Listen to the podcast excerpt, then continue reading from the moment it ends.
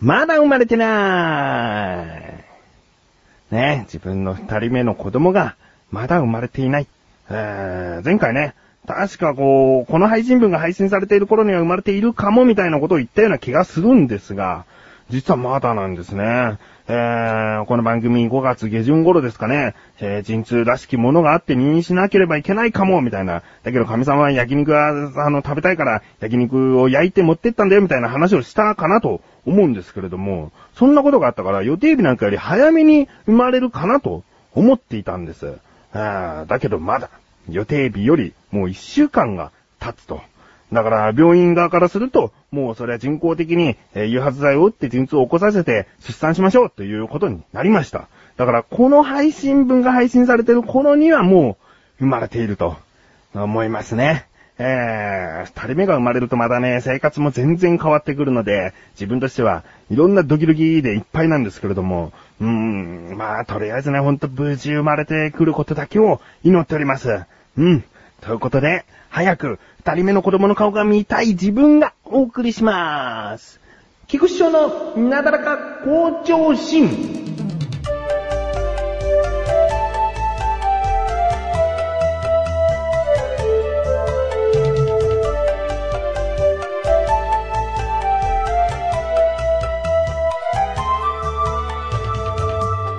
そんなドキドキな感じで過ごしていたんですけれども、先週まではもっとドキドキ感いっぱいで過ごしました。なぜかというと、友人にマシュルという男がいるんですけれども、この男の結婚式というのが先週末にありました。うーん、それでですね、ただ食事をして、こう、二人のこう幸せな姿を見て、拍手するところで拍手して、お酒飲んで、そんな風に過ごすだけならば、別にドキドキなんかすることはありませんね。えー、本当に楽しむ気持ちでいけるんですけれども。だけどね、あの、一番スピーチをしなければいけなかったんですよ。いけなかったっていうのはね、まあ、そのマシルという振動に失礼に当たるのかもしれないですが、スピーチ、えー、自分の記憶ですと、ちゃんとしたスピーチは小学校低学年、うーん、高学年かな。あそのぐらいに、下切りしたことがなくて、で、スピーチしてくださいっていうオファーみたいのが来たのが2ヶ月前なので、もうそっからね、結構暇さえあれば、もうずっと何話そうっていうことを考えてましたね。で、なんとかまとまった文章ができたんですね。スピーチ内容ができました。で、実際、シミュレーションとして、その原稿をもとに、えー、最初はもう見て、そのまま読んでみたりしたんですけれども、えー、オファーを受けたのが、3分から8分ぐらいの内容でお願いしますと。まあ、アバウトな時間の長さなんですけれども、まあ最大8分ってことなんですよね。だけど練習しても練習しても9分20秒台なんですね。ああ結構なんか内容多くなっちゃってたんだなと思って、じゃあここ削ろうかな、ここ削ろうかなと思うんだけども、なかなかこう喋っていると、その、削った分、アドリブな感覚で出てきてしまう。もう途中から原稿を読まずに練習をしてるので、なんかアドリブというか、その文章の補足を、えー、ついしてしまったりとか、そういう風になると結局9分過ぎていたりしたんですね。あまずいなぁと思って。だけどまあ、実際ストップウォッチ持って8分過ぎたらもうマイクオフになりますみたいな、そういうことではないんで、まあ別にいや9分20秒だったら9分20秒でいいと思って。で、一応その原稿はコピーして胸の中へ、ね、いざだってもう、その、みんなの前に立った時に、頭の中が真っ白になっちゃう可能性がありますから、そういう時はもう仕方なしに、その原稿を見ながら喋ろうかなとかね、喋っている途中に飛ぶということもね、あの、結構あるんですよね。本当に真っ白になるっていう時があって、もうその時のために、もう準備はして、で、いざ、本番当日、ね、えー、自分のスピーチの前に新婦側の友人からのスピーチがあったんですね。で、スピーチを聞いていたんですけども、まあその方は手紙を読むというやり方でして、で、手紙を読んで、そしたらもうね、新婦の方も、こう、涙流しちゃったりなんかしてね、もう友達のそういった感動的な文章で、涙涙のスピーチ内容だと。で、この後自分が喋るのかと思うとね、ややプレッシャーを感じたりして、で、次のスピーチは、新郎側の友人、菊池翔さんですって言われてね。で、いざ、そのさっき手紙を読んで泣いていたその場のマイクの方に行ったんですけれども、そっちは新婦側のマイクなんで、こちらの方にお願いしますって言われちゃってね。で、その新郎側の方のマイクに行ってる時に、人笑いがね、ちょっとね、怒ったんですね。これはもう自分の予期せぬ、こう、いいハプニングで、あ、よかったと思って。まあ、いわゆるつかみ的な感じですね。もちろんわざとじゃないですよ。もう緊張して、スピーチはそこで読むんだと思って、新婦側のマイクに立っちゃっただけで、え新郎側はこっちだったってことで、えー、そこに行ってですね、えー、なんとか、まあ内容は置いておいて、なんとかですね、喋り切ることができました。あの、大体の内容をちゃんと頭の中に入って、途中真っ白になることもなく、えー、原稿を確認せずに、スピーチすることができました。あ自分で得点をつけるとすれば、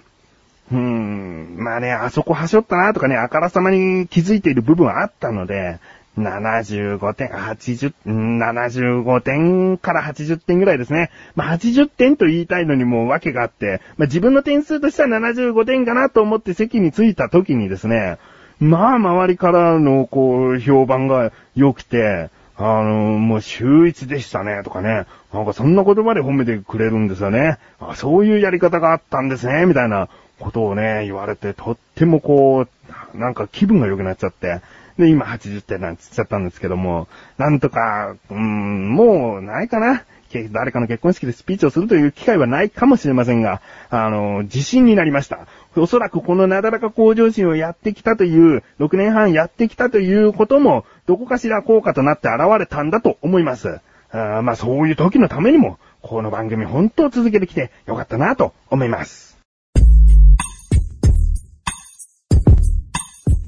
ゆるー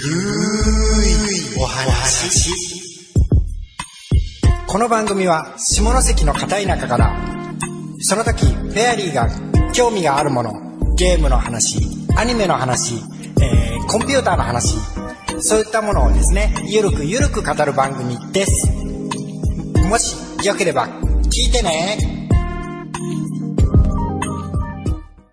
自力80%このコーナーは日常にある様々な疑問や質問に対して自分で調べ、自分で解決していくコーナーです。今回はメールはありません。そして自分からの疑問もありません。何をするかと言いますと、メール募集を強く呼びかけたいなと思っております。うん。あのー、この番組6年半続けてきまして、もう最初からずっとやってきているコーナーなんですね。自力80%。まあこれはですね、自分が疑問に思ったことを自分で調べて自分で解決するという。だけど、疑問メールを募集しているから100%自力ではなく疑問メールをいただいたという部分を20%でこう話していきたいなと、疑問を解決していきたいなというコーナーなんですね。まあ多分集計しますと、疑問メールの方が現段階では多いかもしれませんね。なので、実際は自力60%ぐらいなのかもしれません。えー、だけど、あのー、それはありがたいことなので、あのー、もうメールは届けば届く分だけ疑問は解決していきたいと思っているんです。うん。だけど、ちゃんとね、えー、メール募集をするときいつも早口になってしまったりとかそういうことがあったんで、どういった内容を募集しているのか、えー、そういったことを改めてお話しさせてください。まず、疑問ですね。日常にある、もうふとしたこと、何でもいいです。卵はなんで白身と黄身なのかとかね。もう、ふと疑問に思ったことをメールでいただければ、あ自分が解決しますと。もうどうしても知りたい、今すぐ知りたいという内容の疑問は、この番組にはふさわしくないと自分では思っております。何気なく思って、まあ、そのうち解決してくれればいいよっていう程度の疑問ですね。うん。そしてもう一つ、質問を募集しております。あの、菊池に対しての質問でもいいですし、何か物事に対する質問でもいいんです。その質問と疑問の違いというのは疑問にはある程度答えがあるんですけれども、質問というのは答えがない、えー、菊池の考えで答えをまとめたことになると思います。うん。過去にですね、イギリスのとあるバンドは日本で言うとどのアーティストの位置づけになりますか？っていうような内容が結構このなだらか向上心の最初の段階で送ってきたメールの中にありましたね。えー、これはまだその時疑問という判断だったんですけれども、これは答えがないので質問ですね。えー、このアーティストは日本で言うと、どの位置づけのアーティストですかということを自分なりに考えて考えて答えを出したりしてました。そういった質問もお待ちしております。うん。でね、こんなインターネットラジオっていうとメールをどうやって送ったらいいのか。もうね、わざわざパソコンを開いて、そのサイトに行って、投稿フォームというところがあるので、そこでお名前やメールアドレスを記入して、えー、疑問として内容も書いて送っていただくと。そういうやり方なんですね。だけど、それだけだと、どうもこう、億劫な部分があるかなと思って、この過去に何回かメールアドレスで募集している時もあったんです。で、このメールアドレス毎回言ってもいいんですけれども、ちょっとなんか長くなるというか、毎回それ言うのっていうことを疑問に感じた時があったので、なので言わなくなってしまったんですけれども、今回改めて言います。メールアドレスはですね、なだらかアットマーク横断歩道 .com というメールアドレスで送ってください。懸命に自力80%と書いていただければ、あと内容の方に、もちろんその疑問や質問もそうですけれども、そのハンドルネームというかニックネームというか、お読みする際に公開される名前を書いてですね、送っていただければ、もう手軽にメールをくれるんじゃないかなと思います。メールアドレス、もう一度言います。なだらかアットマーク横断歩道 .com です。なだらかは n-a-d-a-r-a-k-a。なだらかですね。アットマーク横断歩道 .com。横断歩道という綴りがちょっとややこしいです。o-d-e-a-n-d-h-o-d-o.com です。.com は com ですね。えー、もう一度横断歩道を言います。odeandhodo.com こちらの横断歩道の綴り、いまいちわかりづらいと思いますので、横断歩道のサイトに行ってみてください。トップページの URL、こちらの方、横断歩道 .com となっておりますので、こちらのそのまんまです。えー、なだらかアットマーク横断歩道 .com で、えー、送ってみてください。もう一度、携帯電話なんかで送っていただくと、もうそのアドレスをですね、電話帳か何かに保存してやってください。そうすればいつでも手軽に、なだらかに疑問があったなと思った時に、ピピピと送ってみてください。そして、メールをお読みする順番というのがありまして、これはですね、先着順になっているんですね。で、同じ人が複数メールを送っていた場合は、次の人になります。A さんが3通送っていて、B さんが1通、C さんが1通という順番でメールが来た場合、A さんの3通が、え、ポンポンポンと読まれるわけではなく、A さん、B さん、C さんと来て、また A さんが2通まだあるので、A さんの方をお読みしていくという、え、順番になっています。うん。なのでまあ、早めに送っていただければ、早めにお読みしますよ、ということです。そして、もうメールがすごく多くもしね、そんなことは滅多にないんですけれども、多く届いてしまって、もうこの今届いたものをお読みするのは、もう数ヶ月後になってしまいそうという場合にはですね、もうなだらか小女子のどこか、一回丸々自力80%で、複数メールをお読みする回を設けたいなとも思っております。なので、日常に関する様々な疑問や質問の方、お待ちしております。どしどしと送ってください。以上、自力80%でした。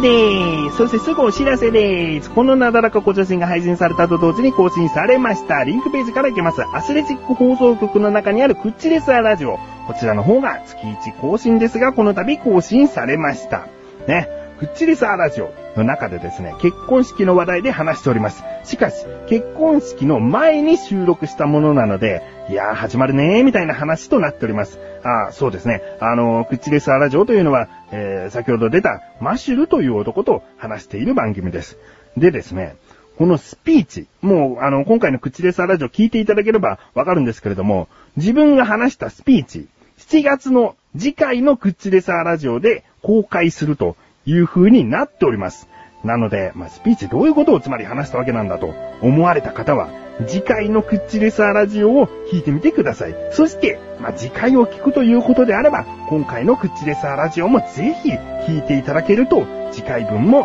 きっとより楽しめるんじゃないかなと思います。